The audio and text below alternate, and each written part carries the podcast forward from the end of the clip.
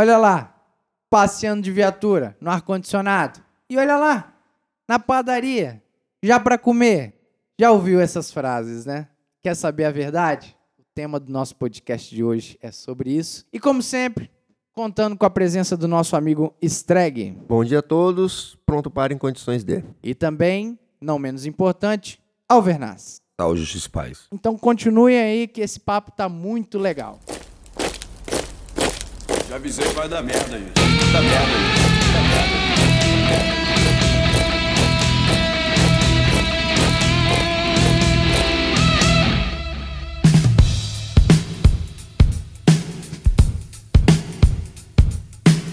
Para entender sobre o dia a dia do policial militar que trabalha na viatura, precisamos começar pela preleção. Que é preleção? A preleção é o momento do serviço em que o militar se apresenta no batalhão para que o comandante do policiamento faça a chamada, às vezes está todo mundo lá. Até porque um militar ele pode não necessariamente estar faltando o serviço, mas ele pode ter se acidentado e, e tem essa preocupação de saber onde que ele está para que possa ser até mesmo enviado um, um, suporte, né? Sim, e é um momento também que o comandante do policiamento passa as demandas do dia, informa se houve alguma ocorrência um pouco mais complexa no dia anterior é o momento que o policial também cautela o material bélico, o armamento que ele vai trabalhar durante o dia. O momento que ele cautela a viatura, ele verifica se a viatura está em condições. É um momento também que o policial tem para interagir com os demais policiais da unidade, né, do batalhão que ele trabalha, tendo em vista que quando o policial assume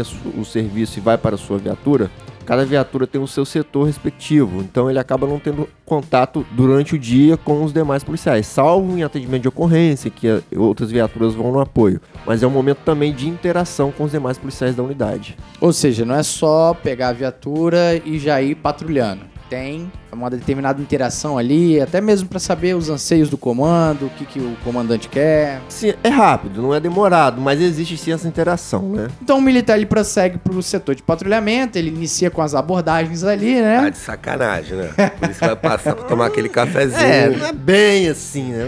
Vamos, vamos até aproveitar para desmistificar vamos, vamos essa lenda aí, da, aí, das refeições, né, durante o serviço aí, né? Vamos, vamos aproveitar essa oportunidade. Tá com vazio, não para em pé, né? Na verdade, a gente gente tá, tá abordando esse assunto pelo seguinte, é... São 12 horas de serviço, via de regra, e ninguém vai ficar 12 horas sem comer, né? Então, por isso eu, eu particularmente, tomo café e eu almoço durante o meu serviço. Então, não vou ficar 12 horas sem comer. E é importante identificar isso porque às vezes as pessoas passam, veem a viatura na padaria, ué, qual o problema, né?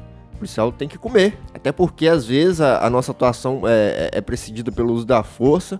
Tem como você ficar 12 horas de Exato. serviço sem comer. Então a gente vai pro setor, né? Assim que possível, a gente para e toma um café sim. Isso é normal, o policial tem que comer. E é, importante, e é importante desmistificar também que o policial ele, ele tá ali na padaria, mas ele não tá desligado do serviço. Ele tá ali se alimentando, porque é o básico para você ter um raciocínio adequado, você ter um, um vigor físico durante um, uma jornada de 12 horas. Mas o rádio comunicador sempre está ligado ali, até porque se houver uma situação de vulto próximo ali, pode ter certeza. Quantas vezes, Streg, você já abandonou o prato? É isso que eu queria dizer agora. Em cima disso, é importante ressaltar o seguinte, né? Aqui no Espírito Santo não existe carga horária regulamentada para a polícia militar. Então, o policial militar, ele não tem hora de almoço, ele não tem hora de café. Ele para para comer quando dá e se der. Exatamente. Inclusive, né, em cima do que o senhor falou, se você estiver comendo e ali próximo do seu setor tiver uma troca de tiro, tiver alguma coisa, alguma ocorrência é, mais complexa e de urgência, você joga o prato de comida para cima e vai lá dar apoio ao seu parceiro de farda. Então, a gente tem que falar isso porque ah, mas eu passo direto, às vezes eu vejo a viatura na padaria. Sim, às que vezes bom uma viatura, que bom que vê, né? E, e isso é importante ah, dizer seguro. também, né? É, em cima disso é importante dizer também, a função principal da Polícia Militar está descrita lá no artigo 144 da Constituição Federal, é o policiamento ostensivo e a manutenção da ordem pública. Certeza. E o policiamento ostensivo ele se faz meramente pela presença policial. Então o policial tem que estar ali presente. Então, onde há uma viatura da Polícia Militar, ali dificilmente vai ocorrer crime. Vai. Então, se você passou por um local e tem uma viatura parada lá, seja uma padaria, seja uma loja, seja qualquer lugar, dê graças a Deus, agradeça, porque dificilmente ali naquele local ocorrerá um crime. É, e às vezes ocorre às vezes uma despersonificação do ser humano ali atrás da farda, né? É, o, mili É, exatamente. o, o como se o militar militar não, não, não, ah, não precisasse comer, não precisasse se alimentar. Eu mesmo tenho uma história in- interessante. É, eu tava, tava almoçando num, num restaurante e eu tava com um prato de comida na mão e começou uma discussão no lado de fora do restaurante. Talvez eles nem estavam olhando a gente, eles nem estavam prestando atenção que a gente tava almoçando ali. E aí, nesse momento, pode ter certeza, o mundo vai olhar pra você, porque você é um militar e você tá fardado e todo mundo te olha com o mesmo olhar. E aí, você não vai fazer nada? É tipo isso. E aí, o que, que aconteceu? Eu e o meu parceiro, sem, sem, sem peso na consciência, a gente largou o nosso prato, foi lá, resolveu a situação, que inclusive a gente teve que conduzir as partes numa situação de vias de fato e terminamos essa ocorrência no DPJ e a gente não tinha comido nem um terço do prato. É aquele negócio. Qual serviço ou qual outra função que tem pela sua missão parar sua refeição em determinado momento, sem escolha ali, para poder permanecer desempenhando a contento essa função? Você pagou a sua refeição só para título? Então, depois que terminou a ocorrência no DPJ, a gente fez questão de voltar lá no, no restaurante pra pagar, né? Só que o, o dono do restaurante mesmo olhou o nosso prato naquela situação, que a gente abandonou meio que a um terço do prato, a gente não tinha comido nada. Aí ele falou bem assim: não, deixa. Ele, ele até deu, um, deu uma moral pra gente aí a respeito disso. Mas pegando esse gancho, a gente tem que falar também sobre os famosos QTCs Isso vai dar uma polêmica. gratuidade ou desconto. É, todo mundo acha que o policial, ele, aonde ele vai, ele come comida de graça. Aliás, o cara entra na polícia pra comer comida de graça. Eu falo pra você, Alvernaz. Ocorre. Você chegar na padaria, às vezes, e a padaria não cobrar, esse tipo de coisa. Eu falo por mim, tô com 11 quase 11 anos de polícia. Se eu for na padaria, eu vou pagar. Se eu for no restaurante, eu vou pagar. Qualquer lugar que eu entrar, eu pago o que eu consumo. Até pra não, não gerar aquele. Conflito, né? É, Aquele conflito de é, talvez vocês, mas eu já presenciei situações desagradáveis por causa disso, né? Então o que acontece? Nós três aqui já trabalhamos juntos, então a gente Exatamente. sabe que no- nós três não temos o hábito de, de ir em locais, né? a gente costuma pagar as nossas refeições. Mas tem lugares que servem, tem policiais que vão lá. Então, assim, cada um com seu pensamento, eu respeito o pensamento de cada um, um o posicionamento de cada um. Mas eu, assim como os senhores, eu opto é, em preferencialmente pagar as minhas refeições, né? Até para que eu possa agir co- com mais imparcialidade e mais independência. Exatamente. Né? Nas ocorrências. Se, se, por exemplo, eu tiver uma ocorrência naquele estabelecimento, né? se eu tiver uma ocorrência naquele estabelecimento, eu vou poder agir com mais independência e mais imparcialidade, né? Então, por exemplo, eu já vi, eu já presenciei, presenciei não, já ouvi histórias, né, de, de militares, né, que foram confrontados, né, em atendimento de ocorrência, Exatamente. ou em abordagens policiais, né? Foram constrangidos pelo fato de comerem de graça. Então, eu, eu não acho isso interessante. Então, eu costumo pagar as minhas refeições para evitar, pra evitar esse tipo de constrangimento. É, o que a gente E precisa... para poder atuar com mais independência e imparcialidade. Exatamente. O, o serviço da polícia é um serviço imparcial. E eu acho que vai da sensibilidade de cada militar, que eu acredito que a maioria dos militares tem essa, essa sensibilidade de entender até que ponto o comerciante ele quer se aproximar como uma interação normal, que a polícia ela precisa interagir com os comerciantes, mas até onde começa os conflitos de interesse é porque, às vezes, nessa mentalidade de que ah, o policial ele, ele vai vir pra comer de graça, às vezes os próprios comerciantes eles já pensam meio assim: ah lá, já tá vindo lá o, o morto à fome, né? E às vezes não, às vezes a gente só quer ser bem tratado e receber uma comanda e pagar a conta no final da, da conta. Eu, digo por mim e digo também pelo Alvernaz e pelo Streg que eu já trabalhei. Até porque, amigo, você chegou lá na padaria, no restaurante, viu a polícia militar ali,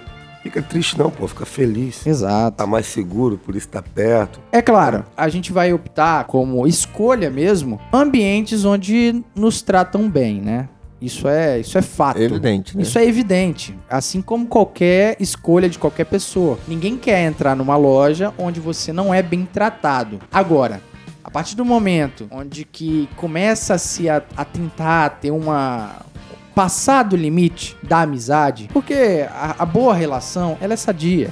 Um bom comerciante se aproximar de você, né?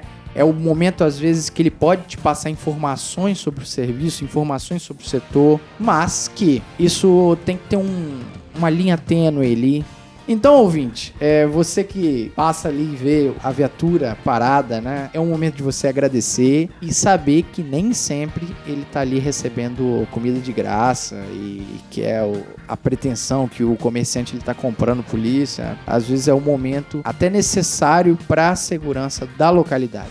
Vou uma denúncia aqui de um Charlie 04, que é a desinteligência entre casais patrulhamento ostensivo e manutenção da ordem pública. Fala para mim, Streg, é passear de viatura? Não, não é passear de viatura, né? Aí, como já dito aqui, o, o artigo 144 da Constituição delimita aí é, qual é a função da, da, Polícia Militar dentro dos órgãos de segurança pública. A, a função da Polícia Militar é policiamento ostensivo e a preservação da ordem pública, né?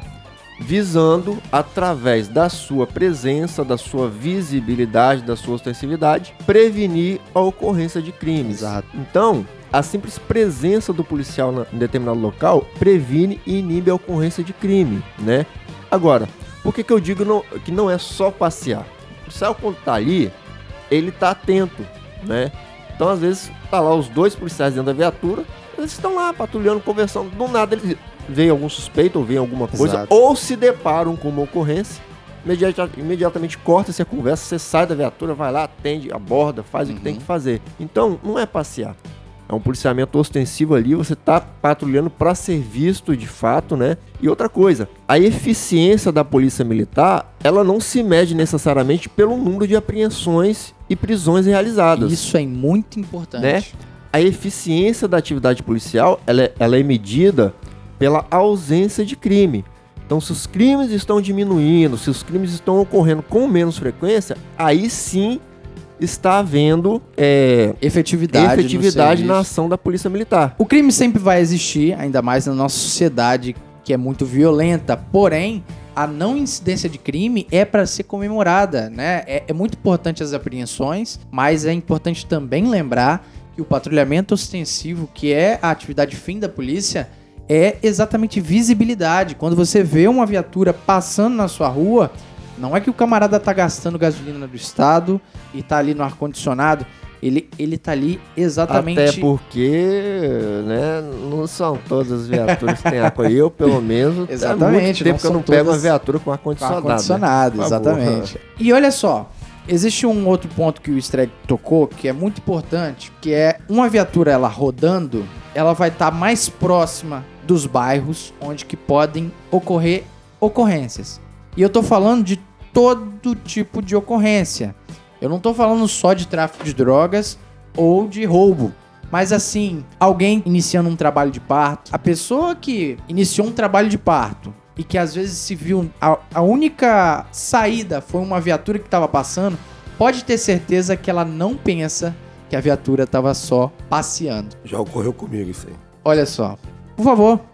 Patrulhando, normal, a 262. A, o carro parou e desceu um, um, senhor, acho que era o marido dela. A minha mulher tá entrou em trabalho de parto. O, o médico tá aguardando lá na Santa Casa. Só que eu acho que não vou conseguir chegar a tempo. Aí eu peguei e falei, não, tudo bem. Pegamos ela, colocamos ela na viatura, giroflex ligado, não é só para fazer barulho e abrir passagem. A gente conseguiu chegar a tempo do médico fazer o parto. Foi necessário que a guarnição colaborasse ali, vamos chegar a tempo lá.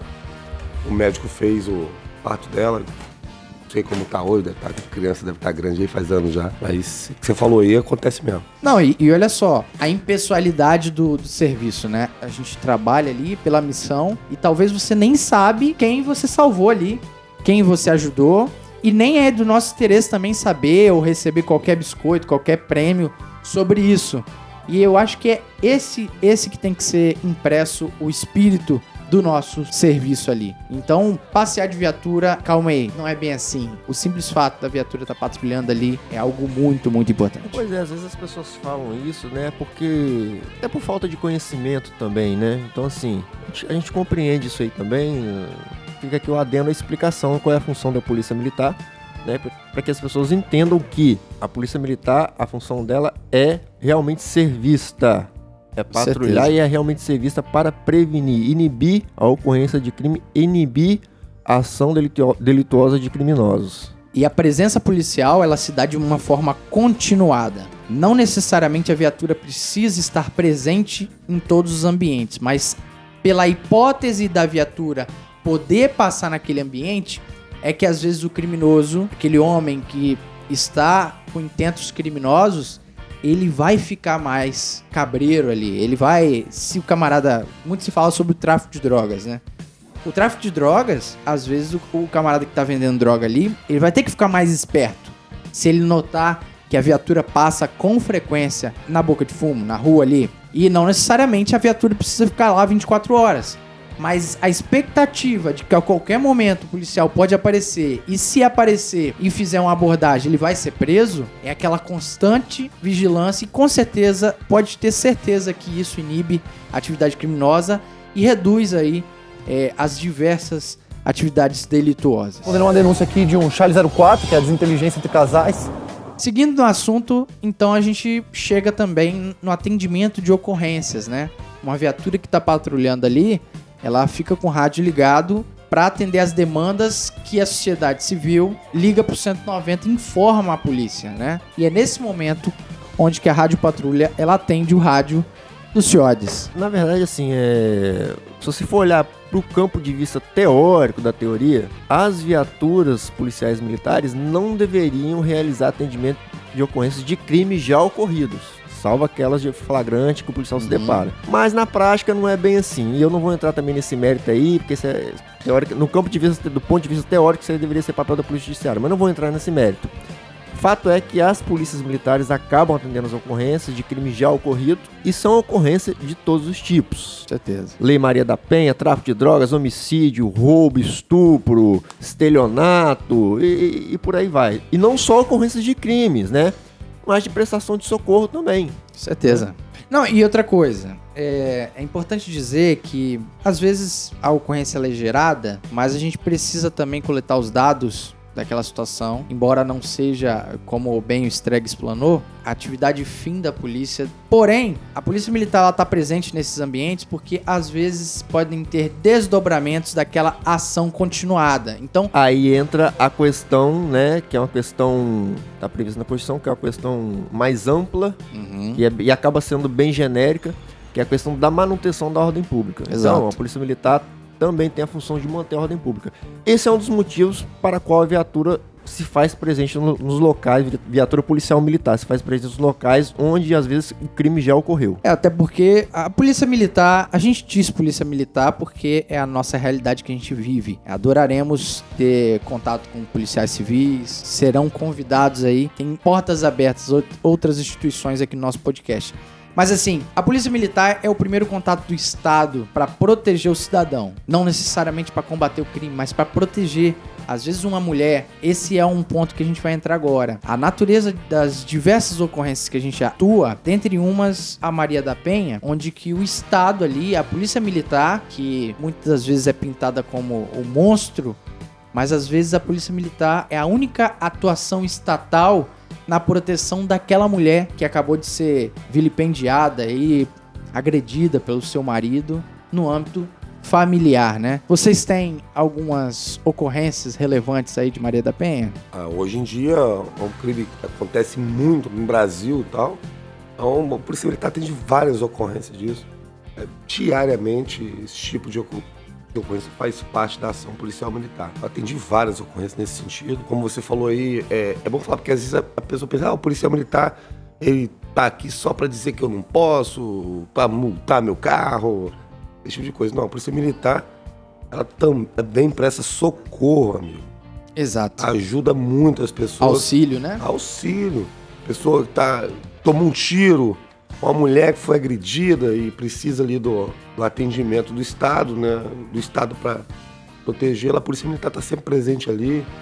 E é um tipo de ocorrência, infelizmente, que é recorrente aí no nosso trabalho. Eu tenho uma ocorrência que, inclusive, foi com o Nobre Alvernais, tempo que a gente trabalhou junto. E foi uma ocorrência muito importante na minha carreira.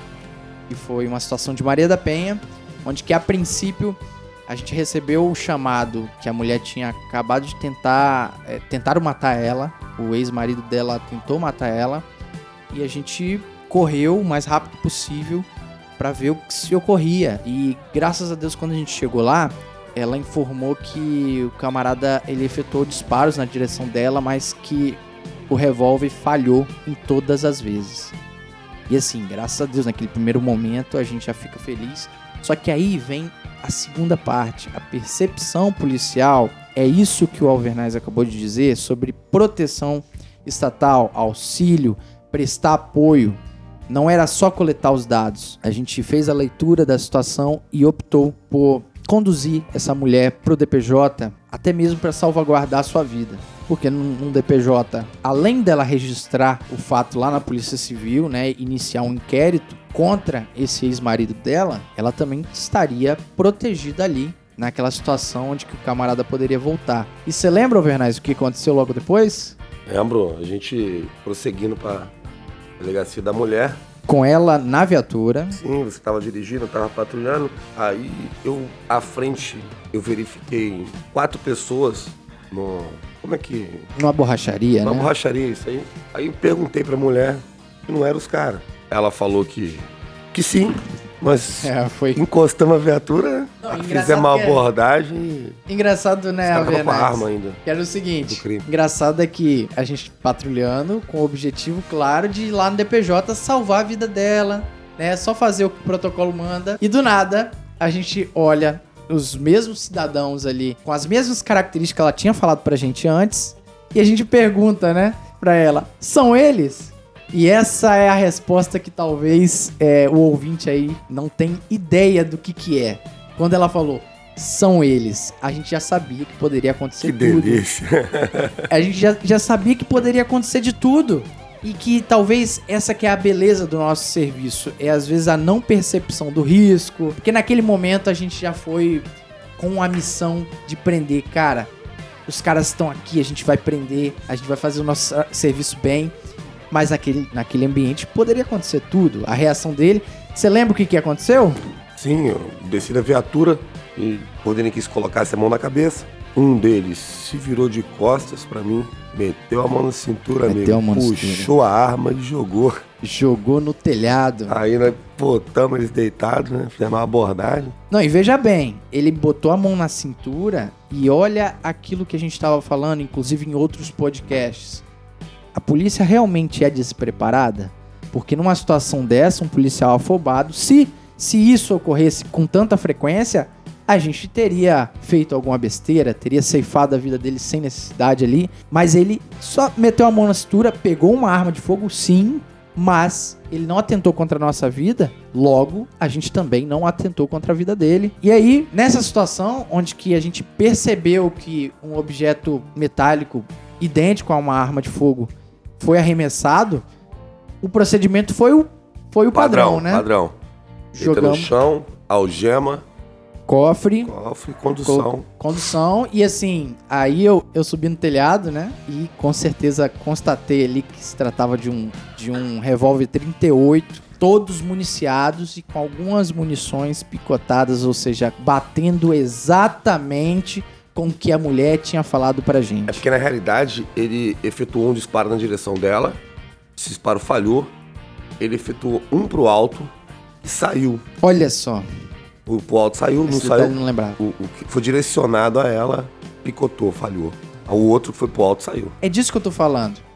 A gente não tá falando de um plano de meramente polícia e ladrão, a gente tá falando do policial ter a missão, o comprometimento de servir, de proteger.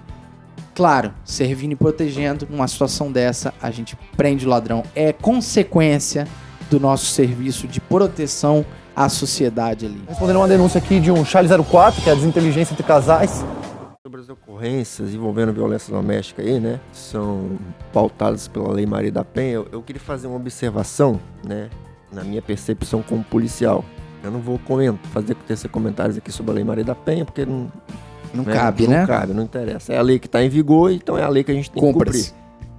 Mas eu percebo muitas vezes, não, não é comum, com muita frequência, a gente atende ocorrências de maneira de, de casais repetidos, né? Mais de uma vez a gente atendeu ocorrência de várias famílias, daquele mesmo casal, daquele. Então, muitas vezes a mulher se coloca na situação de risco também. Não vou aqui discutir os motivos pela qual a mulher faz, Hum, porque é aí muito complexo, né? Sociólogos, psicólogos, antropólogos, filósofos, assistentes sociais vão dizer: "Ah, mas é porque existe uma independência financeira, uma independência efetiva, tem filho, então eu não tô entrando nesses méritos, nesses meandres. Mas às vezes a mulher se coloca numa situação de risco. Você vai, atende a ocorrência lá uma vez, a mulher foi agredida, você leva todo mundo para delegacia. Exato. Aí no transcorrer do processo, a mulher desiste. Aí muda até a versão dela, né? Aí vai lá, volta pro cara. Aí depois acontece de novo, aí depois acontece de novo. Então, às vezes a mulher se coloca numa situação de risco. Eu, eu atendi uma ocorrência que eu lembro até hoje. A mulher estava grávida de sete meses, foi agredida pelo marido, com pauladas. Inclusive, ela estava com o braço fraturado. Quando a gente chegou no local, o, o, o, o marido dela já não estava mais lá. né? O autor das agressões, o suposto autor das agressões, não estava mais lá. Então a nossa, nossa atitude foi colocar aquela mulher na viatura para prestar o socorro a ela, médico, socorro médico a ela. Veja bem. No caminho, quem nós encontramos? O Orson. dito cujo, né? É. E aí, efetuamos a detenção daquele homem, né? Levamos a mulher para o hospital, poster- posteriormente conduzimos o agressor para a delegacia e lá foi feita a ocorrência. Alguns meses depois, eis que é, meu parceiro e eu fomos intimados é, como testemunhas do Ministério Público, né? Para testemunhar acerca daquele fato na, na, na vara de violência doméstica, aqui do município de Cariacica. E quando eu chego lá, quem é que está abraçada com o réu? com o braço enfaixado, Enfaixado. né? Então, é, Enfaixado porque ela havia sido agredida novamente? não, se, se recuperando da agressão, daquela agressão. que ela havia sofrido, né? Ó, Ó, Estando grávida de sete meses, né? rápido, né? A ação do Ministério. Eu, foi, foi rápido, acho que demorou quatro ou cinco meses. Eu, até porque ela tava grávida, né? Tem fratura do é, braço tem, e tudo. tem toda a proteção Então, estatal assim, ali. E quando eu chego lá, tá ela abraçada no réu, que é o marido dela, o ex-marido, eu não sei nem como é, como Vai é que eu saber, defino né? essa situação.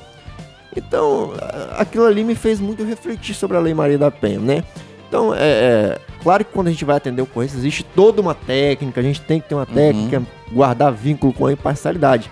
Mas até aquele momento ali, eu ainda tinha um pouco de inexperiência na polícia, eu meio que levava pro lado pessoal, porque eu ficava revoltado com o cara. Não, pô, o cara bateu na mulher, o cara tem É que um se lascar, escroto, tem que né? se fuder mesmo. Hoje eu sou mais imparcial. Então hoje, hoje eu acho como eu penso que o policial deve agir assim. Exato. Escuta as duas partes, não toma partido de ninguém, vai lá leva pra delegacia. Lá eles que se resolvem, o delegado que resolve, né?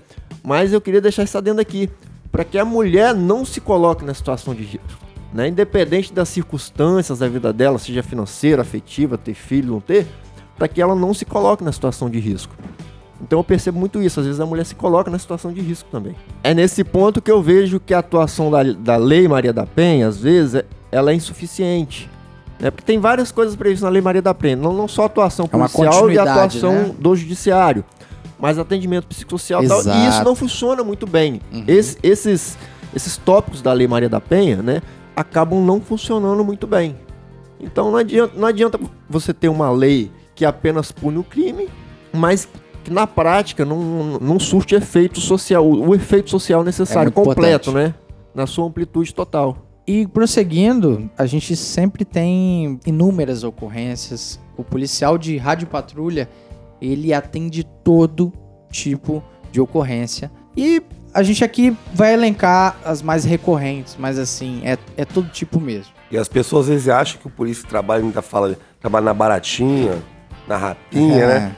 Acha que é um policial inferior. Né? Inferior, E né? pelo contrário, esse policial que Ele é mais atende todo versátil, tipo né? de ocorrência. Ele é o canivete suíço, né? Não, não que ele seja melhor, ou Né? pior É, do que. não, não, mas é- o eu-. Mas é o mais desenrolado. Todo tipo de ocorrência. É, o- pra mim é o mais completo, é o mais preparado. É o canivete. Ele atende todo tipo de situação. Então assim, não é, é como o Vernais falou, não é, não é melhor ou pior, né? Ele é mais um pouco mais completo, um pouco mais versátil, né? Vamos botar assim, mais versátil. O policial da Rádio Patrulha, ele é mais versátil, ele consegue se adaptar mais a todos os tipos de ocorrência, porque ele, ele- aquilo ali faz parte do dia dele. Até porque dele. o, o, o próprio ambiente, ele força o policial ele ser mais ágil, ser mais pensar rápido, porque trabalhando em dois, é uma outra dinâmica do que trabalhar com, maior efetivo, né? Onde que você depende muito mais do seu parceiro, onde que você tem, tem muito mais responsabilidade sobre os seus atos, né?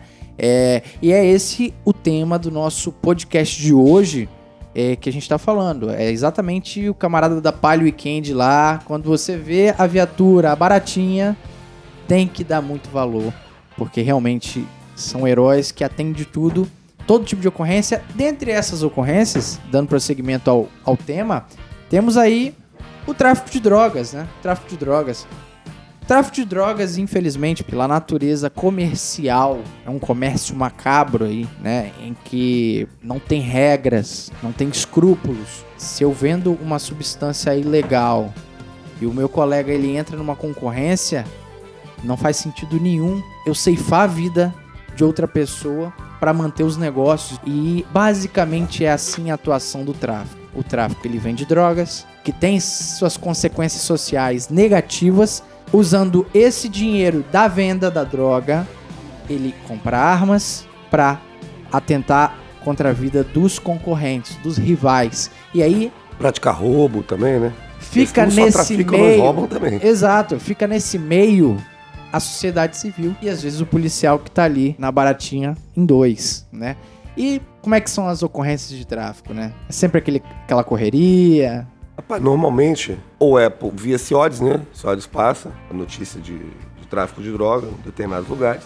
Mas, recorrentemente, a polícia militar de, de plano mesmo, ele já vai, já sabe já onde está. E, e, as pessoas, é engraçado que as pessoas às vezes pensam assim, ah, a polícia sabe onde tem o tráfico de droga e não consegue acabar com o tráfico de Por droga. Por que, que não acaba, né? É, Rapaz, não tem como, aquilo é um ciclo vicioso. É, é, você vai lá, você rouba. O que acontece é o seguinte, abordando a questão técnica da coisa não é função da polícia militar investigar nada em tráfico de drogas. O que acontece é que a polícia militar se faz presente através do policiamento ostensivo e acaba se deparando né, com a situação de tráfico de drogas, seja através de denúncia feita via 190, 181, ou você sabe onde tem, você vai lá, faz o patrulhamento local, você uhum. visualiza os indivíduos suspeitos, né?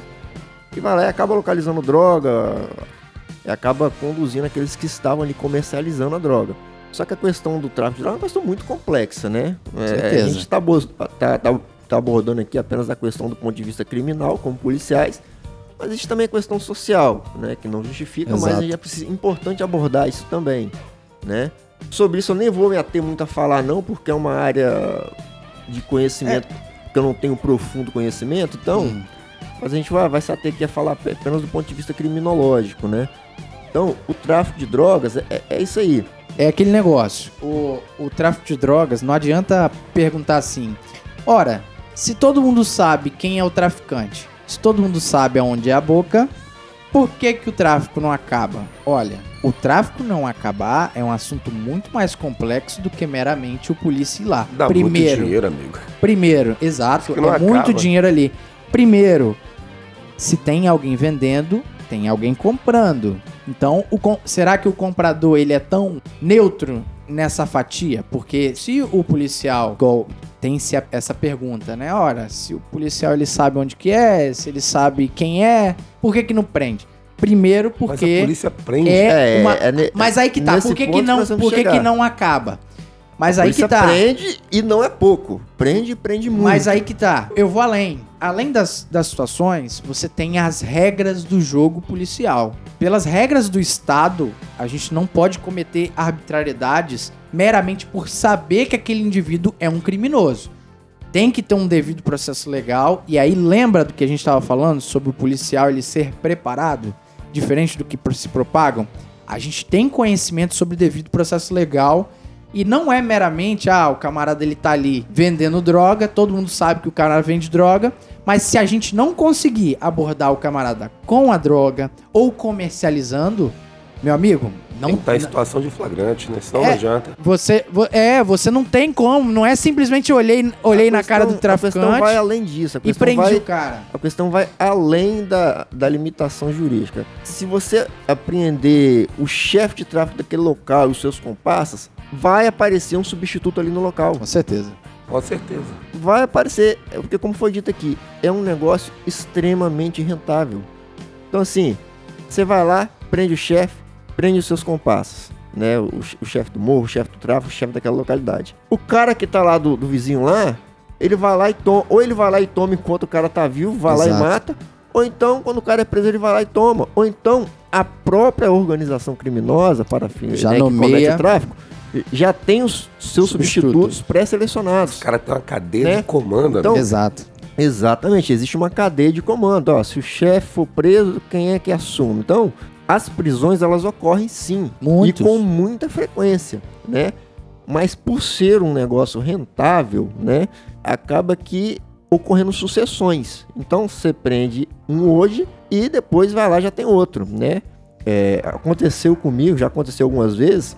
Você vai lá durante uma noite de serviço, você vai lá e aprende, apreende as drogas e aqueles que estão comercializando as drogas num determinado local. Você vai lá e efetua a prisão, vai para a delegacia. Passadas 3, 4 horas que você foi lá, fez ocorrência, entregou, fez tudo que tinha que fazer, quando você volta no local, já tem outros indivíduos comercializando na mesma noite. No mesmo Então, ambiente. quando ali. você prende alguém comercializando droga num local, você pode ter certeza, uma hora depois já vai ter outra pessoa vendendo droga ali naquele local. Então a questão é, é mais complexa do que simplesmente realizar as prisões, porque as prisões elas acontecem. Em cima disso aí que você tá falando, eu, eu abordei um, um rapaz meses atrás no serviço noturno. E pasme, esse, esse camarada tinha sido preso na parte da manhã por uma Olha viatura só. da companhia. Da mesma companhia, hein? É. E à tarde foi preso pela mesma viatura, praticando o mesmo crime no mesmo local. E eu abordei ele à noite. E ele, Ele estava praticando o mesmo crime no mesmo local. veja bem. O cara conseguiu ser detido três Três vezes Em no menos de mesmo 24 horas. dia. No mesmo dia. Ele era menor de idade? Rapaz, eu não me recordo. Não me recordo. Então, perceba, ouvinte, é muito complexo. Então, toda vez quando se ventilar lá, ah, o tráfico de drogas está crescendo, ou o tráfico de drogas é complicado como sociedade civil, você notar que esses traficantes, eles se acham dono do local e eles começam a coagir moradores, e é muito ruim isso mesmo. Agora, saiba que a polícia, além dela estar fazendo o serviço de acordo com as regras do jogo, ela também prende muito, mas não é só isso que vai resolver o problema, como bem o Streg e o Alvernaz falou. Uma das polícias mais aclamadas do mundo é a polícia americana. Certeza. Né? Tem tráfico de drogas nos Estados Unidos. Existe tráfico de A drogas. polícia não é capaz de acabar com o tráfico de drogas. Certeza. Porque não é só a polícia, né? Não é só polícia. Tem a questão de quem compra, tem a questão de inúmeros assuntos aí. Mas olha, eu acho que isso rende um bom podcast também, hein? Ah, não falta assunto. É, bacana. o tráfico de drogas ele é, é bem amplo, muito bem, amplo. e bem complexo. A gente pode, pode destrinchar ele de maneira Uhum. um pouco mais detalhada no Crime organizado. podcast, né? Outra ocorrência que ocorre muito é roubo. Infelizmente, o roubo ele tá desde os primórdios da civilização. Às vezes por falha de caráter, às vezes envolvendo questões sociais. Roubo. Como é que é o roubo na perspectiva de vocês, meus amigos? É o crime que mais ocorre, né? Roubo e furto. Já aprendeu crimes- muito, né, Alvernaz? Nossa, é o crime. Quando você consegue, né? Às vezes você não consegue pegar, Exato. cara. No caso do roubo é mais complicado, né? Porque normalmente o cara rouba tá, um- uma mo- motocicleta, os caras usam motocicleta, roubam, tomam um de- destino ignorado aí, como a polícia militar costuma falar muito, você acaba não conseguindo efetuar a prisão. Mas é um. é recorrente. É um, porque E- a sociedade brasileira, né? Ela tem uma questão financeira Uma desigualdade bastante social. ruim. É o que gera mais ocorrências de roubo e furto por causa disso aí. Eu tenho uma perspectiva de que a desigualdade social ela não cria o mau caráter, ela só revela o mau caráter por esse contexto, né? É, o, o mau caráter para chegar a roubar alguém, porque a maioria das pessoas que estão na- nas favelas, nas comunidades, são pessoas trabalhadoras, honestíssimas. É aquele camarada que levanta 5 da manhã para ir no ponto de ônibus. Esse cara é o herói tem um mesmo cara que vai levantar 5 da manhã pra roubar essas mesmas pessoas. Então, se um levantou 5 da manhã pra trabalhar e o outro levantou também pra roubar, eu entendo que seja uma questão de caráter. Mas eu acho interessante um outro ponto, pegando um gancho, que no setor de patrulhamento, no mesmo horário, o camarada começa a fazer reiterados roubos, reiterados delitos. E a gente sabe, porque é passado as características. Ah, o camarada numa moto vermelha, um camarada numa moto X, uma placa tal. E às vezes, fatalmente, uma hora ele vai cair, o policial atento ali vai efetuar a prisão, mas você olha, tá batendo as descrições daquelas 10 vezes anteriores. E infelizmente, às vezes a gente vê alguns casos onde o camarada ele não fica agarrado, ou fica agarrado por pouco tempo, e que isso não dá um recado correto para aqueles que possam ter coragem de cometer tal crime ali, né? Tal situação tão horrorosa, né? O tal do roubo.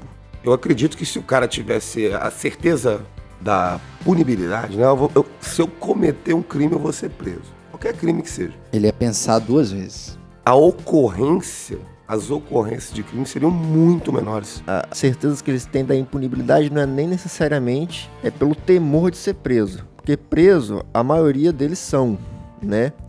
O temor, da, a certeza da impunidade, ela nasce na, na, na fragilidade das nossas leis, né? Não vou dizer- nem dizer fragilidade, É no é que a nossa, cumprimento, é, né? que- né, é porque, a, é porque a no- nossa legislação ela não está adequada à nossa realidade atual.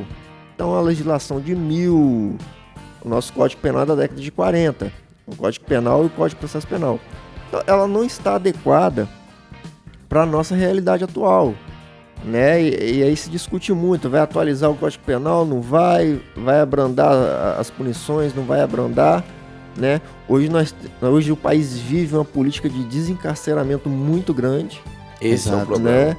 E aí alguns questionam as condições das penitenciárias, e aí existem vários argumentos em prol disso aí, mas a verdade é que nós temos uma política de desencarceramento, né? Associada a uma legislação fraca. Então esses, dois, então, esses dois fatores é que dão a certeza da impunidade para que os criminosos cometam os seus crimes, né? Porque, como, eh, como já fo- foi dito aqui, as prisões elas ocorrem e ocorrem com muita frequência, né? O problema são as punições. As punições não são condizentes com a gravidade, não são condizentes com a gravidade do crime que aqueles indivíduos cometem, os Certeza. criminosos cometem. Respondendo uma denúncia aqui de um Charlie 04, que é a desinteligência entre casais. A gente pode fechar o assunto sobre as ocorrências mais reincidentes, né? E tem muitas, tá, gente? É, eu volto a dizer que o policial ele atende tudo e qualquer tipo de ocorrência. É, nós temos aí o disparo de arma de fogo. Qual é a natureza do disparo de arma de fogo? É uma ocorrência que às vezes você vai mais tenso, né? Ali é o ápice, né? Quando o polícia ele é obrigado a fazer uso do armamento, é porque sobrou mais nada. Aquilo ali, então, é porque o negócio tá tenso. Não, e veja bem, vamos começar do, do início de uma ocorrência dessa. Às vezes o CIODES recebe reiterados chamados no 190 da sociedade civil ali ligando, informando que indivíduos estão atirando, ou guerra do tráfico, alguma coisa assim. Veja bem a importância de um policial comprometido com o serviço. Em qual sanidade mental um ser humano teria de ouvindo uma ocorrência dessa e com mais vontade ainda. Eu tô mentindo, Strike? Mas essa, mas essa é Eu tô questão mentindo, que velho? envolve Não, não. o policial militar, né? É, o policial militar é o seguinte, é, o policial em geral, mas em especial o policial militar que é o que está na rua ali. Onde está ocorrendo a crise? Onde está ocorrendo a perturbação? É ali que o policial Quer estar. Quer é, estar. isso é Não é bem nem quer, bizarro. Você vê que ele não é muito bom na Não, é cabeça. bem... Então o que Isso acontece? é bem louco. Se você vê um tiroteio, por exemplo, você vê que as pessoas estão correndo é, Contra, né? contra para fugir daquele Pra tiroteio. fugir. Já o policial não. Não. Via de regra, não vou dizer sempre, né? Que a gente também tem que guardar vínculo com, com a técnica policial, não ir Exato. para ocorrência de qualquer maneira. Mas o polici- policial, ele tá indo de encontro àquela troca de tiros, né? Então, é, é- mas é o nosso papel constitucional. É, é- é isso, É isso. é isso que tem que É a nossa missão. Exatamente, é a missão do policial. Então, assim, tem uma frase de uma série, eu escutei numa, numa série americana. Às vezes, o pior dia da vida de uma pessoa é apenas mais um dia de trabalho para o policial militar. Olha só. né? Né? E, e- e em razão disso até, isso até muda um pouco, isso vai ser tema de nossos assuntos no futuro também, né? A reação do policial militar a diversas situações, até do cotidiano, até da vida, da vida pessoal do policial, ele muda com o passar do tempo, né? Então, às vezes, você vê uma briga na rua, né? As pessoas vão todas ali, ficam oriçadas, assim, e o policial às vezes está lá, coitado, sentado na mesa, continua comendo, normal, como se nada estivesse acontecendo. Porque é uma briga para ele, às vezes. É, é um fator é um social até né? menor ali. É, até menor do que ele está acostumado a lidar. O que às vezes também é diferente quando você vê uma situação de roubo que a maioria das pessoas não tentam nem olhar. Você vê um cara sendo roubado ali a mão armada, o policial que tá de folga, meu filho, é numa situação dessa que ali o camarada ele quer, né, quer dar agir. sua contribuição, ele quer agir, ele quer agir. E é claro, veja bem, o Streg tocou muito preciso nisso, muito bom, tá, Streg? Que a respeito de não é pelo fato do policial militar ter essa atitude que ela não é tão normal, humanamente falando, de ir ao encontro do perigo e de encontro a quem está cometendo mal, é que a gente faz sem técnica, que a gente faz, né, a qualquer custo. Veja bem, a vida do policial e isso é bom desmistificar também. O policial militar, pelo menos das turmas mais recentes, que é o que a gente pode falar, é treinado e acondicionado a preservar a nossa vida cumprindo a missão. Vamos cumprir a missão, mas vamos voltar todos sãos e salvos para nossa família. É importante destacar o seguinte: o policial tem um dever de agir. Porém, esse dever você tem que observar outras circunstâncias também. E, por exemplo, uma coisa é você ver um cara com um revolvinho roubando uma pessoa.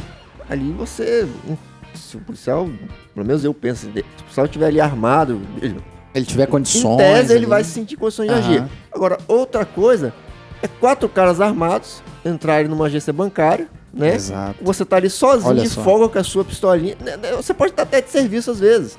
Exato. Cara, uma quadrilha armada com fuzil, com tudo, invade uma agência bancária para roubar, né? Você sozinho com seu parceiro, você não vai bater de frente. O que, que você vai fazer? Pedir apoio. Você vai observar e pedir apoio. Então, assim, existe toda uma técnica para que o policial haja, né? Então não é porque ele tem o dever de agir que necessariamente ele vai para o confronto. Via de regra, o policial vai para o confronto? Vai. Exato. Mas, ele mas não, é guarda, é, qualquer mas não é de qualquer, de qualquer maneira, né? Não, e, e, é muito engraçado que quando a gente entra, a gente entra acelerado na polícia, a gente quer mudar o mundo, né? E, e, às vezes a gente esquece um pouco desse, desse lado técnico. E é uma das coisas que eu tenho muito orgulho de dizer que o Alvernaz e o Streg, que estão na bancada aí, ensinaram. Você lembra de alguma situação, Alvernaz? Pô, lembro. Eu até lembro que eu falava contigo, ó, o policial militar, ele tem que usar o cérebro. Exato. Né? Tem que pensar e agir menos com o físico e mais com o cérebro. Um dia a gente foi numa ocorrência no terminal, o senhores passou aqui. Haviam várias pessoas que haviam saído no, no, no baile funk e estavam brigando no terminal. Uma rixa. chegamos lá, cara, sem, sem medo de errar, assim, tinha pelo menos 40 pessoas se degladiando. Se degladiando né? dentro do terminal. O que, que uma pessoa comum poderia pensar? Desembarcamos da viatura o, o, o nobre amigo sacou a arma, posição, padrão e foi para dentro. Aí eu chamei ele, falei, volta aqui, porra, volta aqui, cara. Tá indo aonde? Volta aqui. Ele ficou bravo, porque ele queria atender o ele queria Ele queria se meter no meio dos 40, né? Ele queria. Ele é o... Aí... O Sansão da Polícia Militar. Virou né? pra mim e falou, você não vai fazer nada não, porra? Se você quer fazer alguma coisa, então vai no rádio e pede apoio. Ele foi no rádio, pediu apoio, rapidinho chegou várias viaturas. Aí fizemos a detenção, cinco, seis camaradas, nós conseguimos deter ali os mais exaltados, fizemos a condução. Mas isso é importante porque isso aconteceu comigo também. Meu saudoso Cabo Lacerda, eu trabalhava com ele na época e a gente foi numa casa onde havia uma denúncia que a família estava sido feita de refém na casa. Aí chegamos, portão fechado, batemos. O camarada veio, abriu o portão. Tá, perguntei pra ele, tá acontecendo alguma coisa aí? Não, tá tranquilo, tá? O que, que eu fiz? Vou entrar pra ver. E entrei.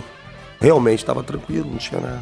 Quando eu voltei pra viatura, eu falei, poxa, eu sou pica, sou corajoso, sou polícia. Você tinha quantos anos de polícia nessa época? Eu tinha um ano e pouco é a mesma. É. é o mesmo tempo de polícia que eu cometi isso que você, comentou. ah, e o, você comentou. Lacerda, na época era soldado, né? Virou pra mim e falou assim: Zezinho, faz isso mais não. Eu fiquei puto. A gente Que quer que eu- mudar o mundo, O né? que, que eu fiz, pô? Zezinho, faz isso mais não. O que, que eu fiz de errado, pô? Zezinho, você entrou na casa. Eu falei, mas tem que entrar. Mas não daquele jeito. Pô, o cara falou que não tinha nada. Aí ele me fez uma pergunta e não tive mais o que falar. Falou assim, Desarmou, né? se a família dele tivesse lá, sob a mira de um revólver lá dentro, com os comparsas dele, ele diria pra você ou não? Exato. Olha só. Aí eu não tive mais resposta e falei, realmente eu fiz uma burrada danada. Entendeu? Então, às vezes, você tá com muita vontade e age da forma errada. Que não é isso que a academia ensina. Só que acontece, né? E e é errando que se aprende. Eu comigo, Hoje em dia, dificilmente acontece uma situação dessa. eu comigo, eu dei um vacilo uma vez.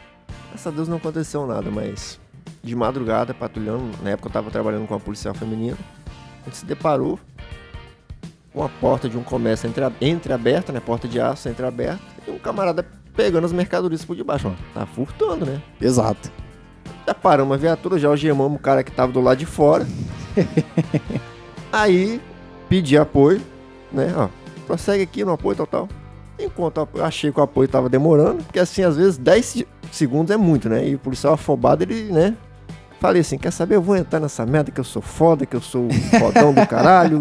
Pegar esse fila da puta. Abri a porta de aço, levantei a porta de aço, joguei a lanterna, tava tudo apagado, escuro de madrugada. E vi uma portiola aberta, era, era um comércio pequeno, né? Estreito. E vi uma portiola aberta no final do corredor, lá, Nos fundos. lá nos fundos. Falei, é lá que o safado tá. né? Isso, o nome disso, né? Tecnicamente falando, é visão de túnel. Visão né? de túnel. Quando você só é foca num, Você só foca num lugar, num lugar só. num ponto. E não pode ser assim. Falei, é lá que aquele safado tá. Entrei, fatiei, reduzi silhueta e falei, agora eu pego esse safado. Entrei, joguei a cara pra dentro do. joguei a cara pra dentro do, do, do cômodo, não tinha ninguém lá. Falei, cadê esse vagabundo? Caramba. Virei, tô caçando, tô caçando. Quando eu olho pro lado, entre dois fardos de refrigerante, Olha só. eis que estava o meliante agachado, bem assim. Joguei a lanterna nele, eu fiquei até sem reação. Fiquei demorando uns dois segundos pra reagir. Ele, ei, seu polícia, eu tô aqui. Naquilo ali eu fiquei uns dois, três segundos congelado assim. Falei, meu Deus do céu. Se ele é tivesse um- com a arma- Se é um cara armado, com disposição. É porque era um nóia, assim. Eu não, não, gosto de dirigir essas, as pessoas dessa maneira. Mas era um cara assim. é, Popularmente era um drogado, nóia, usuário, né? é usuário de droga, né? Tava lá, então assim. Na hora eu pensei assim, misericórdia, se esse cara tem um pouquinho de disposição, tá com uma faca, eu tô com uma arma de fogo, eu tinha morrido. Morrido eu mesmo. tinha morrido, porque eu passei sem olhar pro lado, sem nada. Exato. Mas isso aí aconte- aconteceu com a gente uma vez, eu de Souza, a gente tava verificando a situação de tráfico no bairro lá, São Benedito, né? Campo Belo. Aí, pô, fizemos Município pad- de Carecica, hein? Pro É, fizemos padrão, mano. Ó, silhueta baixa, os carros vamos ganhando espaço. Aí a gente progredindo no, no terreno, padrão. O cara lá na frente, traficante, de olho nele, vamos pegar. Tum, tum, tum. Aí chegamos, paramos no último carro, eu olho pra trás, um bichão correndo, um bichão camarada correndo nas nossas costas. Ele saiu do meio do mato, a gente passou do lado dele e não viu o cara. Então, às vezes você faz a coisa com técnica e mesmo assim Já é perigoso. costuma passar, porque o cara tava no meio do mato, a gente não conseguiu ver, cara. A gente foi Exato. olhando na rua, vendo o traficante lá na frente, a gente. Você olha pro lado, mas o cara tava dentro do mato. Ele saiu correndo nas nossas costas. É o que você falou, se o cara tivesse armado ali, quisesse atentar contra nós, tinha atentado. Você lembra de uma Exato. outra situação também? Nossa. Ah, sim, Fizemos no a mesmo local, no mesmo fizemos local. a abordagem ali, é perto ali, Campo Belo, é Mesmo vizinho do- de, de São Benedito. Benedito. Fizemos a abordagem ali e a gente tinha recebido a informação, né, de que havia indivíduos armados traficando ali. Vamos lá, realizamos a abordagem. A gente encontrou, não lembro se a gente encontrou, eu não sei, eu, eu não sei se a gente encontrou droga naquele dia ou não, não, não tô lembrado. Mas só até que nós fizemos a abordagem, abordamos acho que dois indivíduos, né, Nós abordamos dois indivíduos, Dois dois, indivíduos. menores de idade. dois menores de idade. E olhei abordando e tinha um matagal próximo. No mesmo mato que o cara correu. dançou. temos tinha um matagal próximo ali. E a gente, ó, jogaram, o cara jogou a arma aqui. Cara gente- os caras que a gente abordou jogaram, jogaram, jogaram a arma aqui. E estão caçando no mato, estão caçando no mato. Nós ficamos quase uma hora procurando droga E arma. e arma no mato. Inclusive a gente acho que até achou a droga. A gente chegou a achar droga. Droga a gente achou, não achou A arma. gente, a gente achou um bocado de droga. E tão caçando a arma. Aí, no finalzinho, a gente já tava quase cansado já, né? A- um- Uma das viaturas que tava nos dando apoio foi, foi chamada pra atender a ocorrência. A viatura foi. Foi até se ausentou do local, né? Exato. E do nada. e do nada. Eu escutei um, um negócio no meio do mato se mexendo. Na hora que eu jogo a lanterna, um Uau. camarada lá no meio do mato. Nossa, Deus, bicho. Tava lá o bicho. O cara tava lá. Eu falei, volta aqui, volta aqui, volta aqui, Alvarez, volta aqui. Uma das viaturas voltaram. Tinha um cara lá, escondido, quase uma hora no meio do mato, próximo a gente. Exato. E próximo da arma também, né? Apesar ele- de que a gente não achou a arma, mas a gente, mas a gente tem convicção de que tinha uma que arma ali. tinha. A gente não achou a arma, mas a gente tem certeza de que tinha uma arma ali. Nem eles mesmos sabiam Acho que tinha nem jogado. eles saíram e jogaram, acho que deve ter achado no outro Exato, dia, outro dia. durante o dia. Porque ali ninguém achou a arma ali de noite, não. E é aquela situação, se ele tivesse com a arma na mão, ele teria talvez uma hora e quarenta pra pensar bem, tipo assim, criar coragem. Ah, não, agora eu atento contra a vida desses policiais, é complicado. Mas é que né? tá, com certeza, com certeza, ele se, se sentiu intimidado em não fazer nada de repente, ainda que ele tivesse com a arma na mão, né? Por quê? Não tava uma viatura só. Havia mais de uma viatura. Então, o é número, o número de policiais era, era um número de policiais maior. Então, se ele fizesse alguma coisa ali, é, com certeza haveria uma reação, né? E aí, ele deve, com certeza, isso compeliu ele, de repente, a, é, a não Ter cometido nada em nosso desfavor. Que é um dos princípios, né? Superioridade numérica, é aquilo que a gente tá batendo na tecla de não fazer nada afobado. Vai lá, cumpre a missão, seja policial me- mesmo, mas cumpra e volte pra casa. Isso esbarra no nosso próximo assunto de que o parceiro, ele é muito importante. Cara, se de repente a vida não tivesse me proporcionado eu conhecer logo quando eu entrei na polícia o Streg e logo após o Alvernais, é, talvez eu não tivesse o equilíbrio que eu tenho hoje. Talvez eu não tivesse a sabedoria prática do serviço policial militar. E é sobre isso.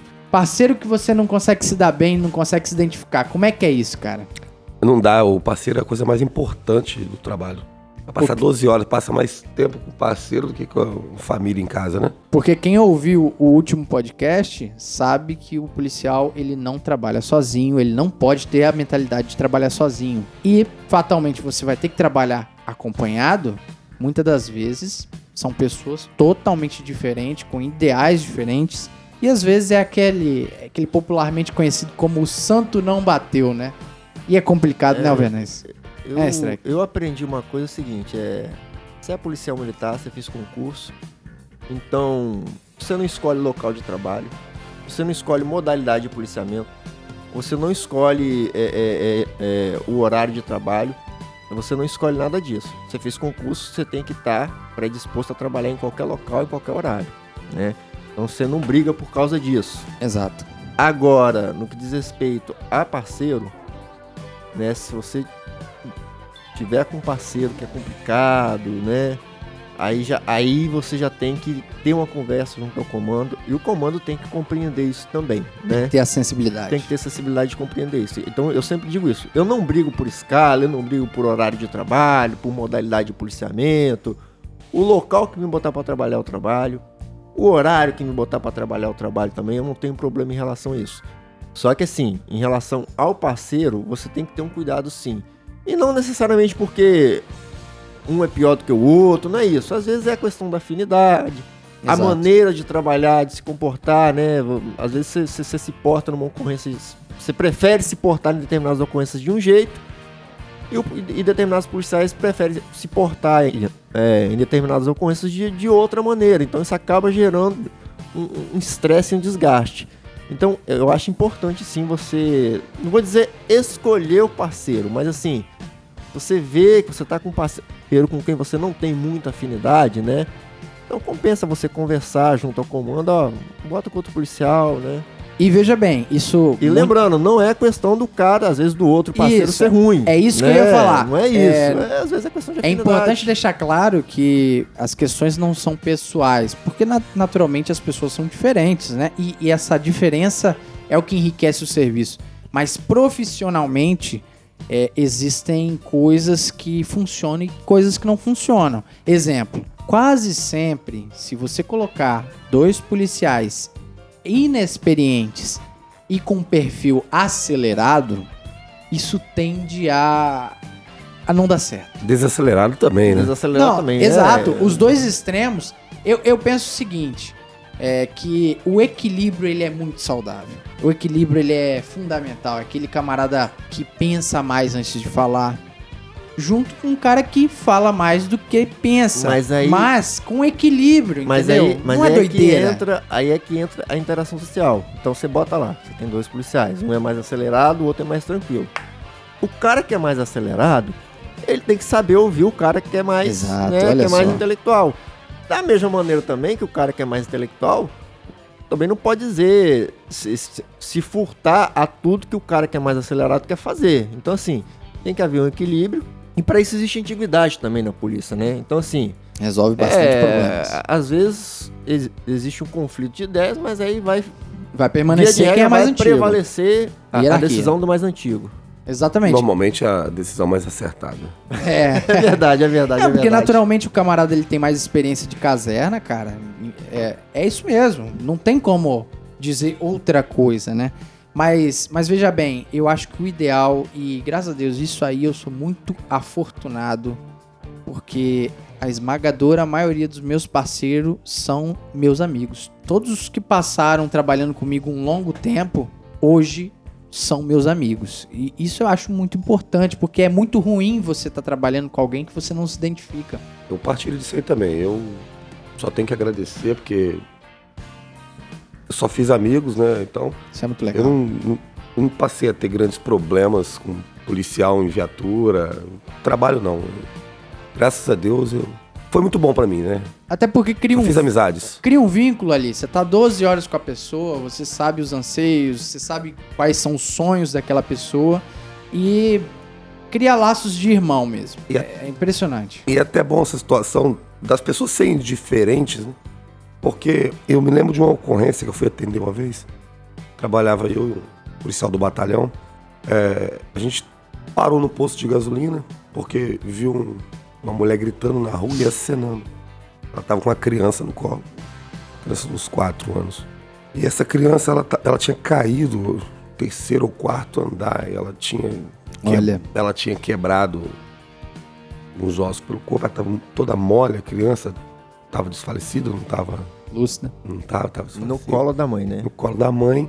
Aí, pô, eu desci da viatura, abri a viatura, ela entrou com o menino, sentei na viatura e falei, bora, filho. Bora. E ele não conseguia ligar a viatura. Aí, muito custo, ele ligou a viatura. Falei, bora aí, pra onde? Eu falei, vamos pro hospital meridional. Todo mundo conhece o hospital meridional, que é, Que é um, hospi é o nosso setor conhecido. É um hospital em Cariacica. um Ele hospital virou, em ele Cariacica. virou e falou assim: onde fica o hospital? Falei, cara, só acelera a viatura. Porque eu vi o que estava acontecendo com ele. Aí chegamos lá, chegamos no hospital, peguei a criança, levei, coloquei lá na maca lá, a médica veio atender, atendeu essa criança. Não sei se ela sobreviveu ou não. A médica falou na época que estava muito ruim, não sei se sobreviveu. Gostaria até de saber, infelizmente não sei. Aí quando eu voltei pra viatura, ele tava com os olhos avermelhados e tal. Ele, ele falou assim, pô, velho, me desculpa, cara. Eu falei, não, não, cara, tá de boa, pô. Aí ele virou pra mim e falou uma coisa que na época. eh, eh, Eu não tinha que eu não tinha filho na época. Ele falou assim, cara, eu Chocante. tenho três filhos, cara. Nossa.